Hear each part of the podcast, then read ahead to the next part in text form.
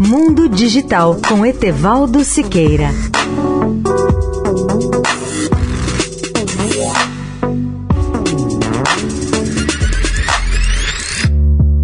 Olá, amigos da Eldorado. Elon Musk pediu a um juiz de Delaware que suspendesse sua batalha legal contra o Twitter, acusando o grupo de mídia social de não aceitar um sim como resposta enquanto tenta fechar sua compra de 44 bilhões de dólares da plataforma. O bilionário pediu ao juiz para interromper os processos judiciais enquanto ele e a empresa de mídia social discutem como concluir ou fechar a transação.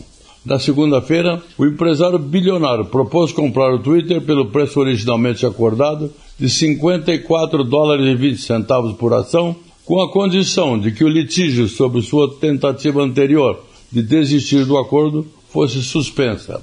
Em um processo judicial na quinta-feira, 29 de setembro, os advogados de Musk disseram que as partes financiadoras da dívida estavam trabalhando de forma cooperativa para financiar o fechamento do acordo que eles esperavam ocorrer por volta de 28 de outubro.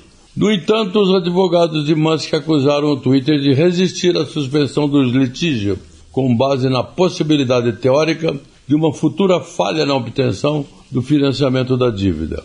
O Twitter tem desconfiado de Musk, que já tentou se afastar do acordo iniciado em abril, citando preocupações também com contas falsas. Ele pegou muito de surpresa quando indicou, no início desta semana, que pretendia fechar o acordo nos termos originais. Leia o artigo na íntegra no portal Mundo Digital, tudo junto.net.br. Etevaldo Siqueira especial para a Rádio Eldorado. Mundo Digital com Etevaldo Siqueira.